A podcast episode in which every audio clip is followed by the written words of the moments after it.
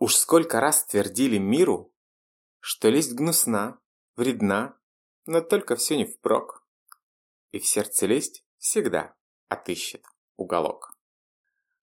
Вороне как-то Бог послал кусочек сыра.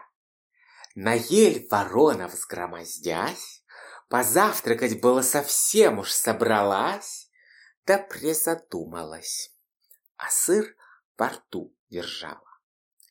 На ту беду лиса близехонько бежала. Вдруг сырный дух лису остановил. Лисица видит сыр, лисицу сыр пленил. Плутов, как дереву на цыпочках подходит, Вертит хвостом, с вороны глаз не сводит И говорит так сладко, чуть дыша. Голубушка, как хороша! Ну что за перья, что за глазки?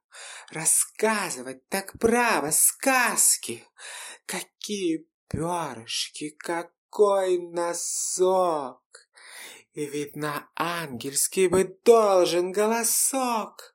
Спой, цветик, не стыдись, Коль ежели сестрица при красоте такой И петь ты мастерица, Ведь ты бы у нас была царь-птица. Вещунин испохвал, скружилась голова, От радости в забу дыхание сперла, И на приветливо лисицыны слова Ворона каркнула во все воронье горло.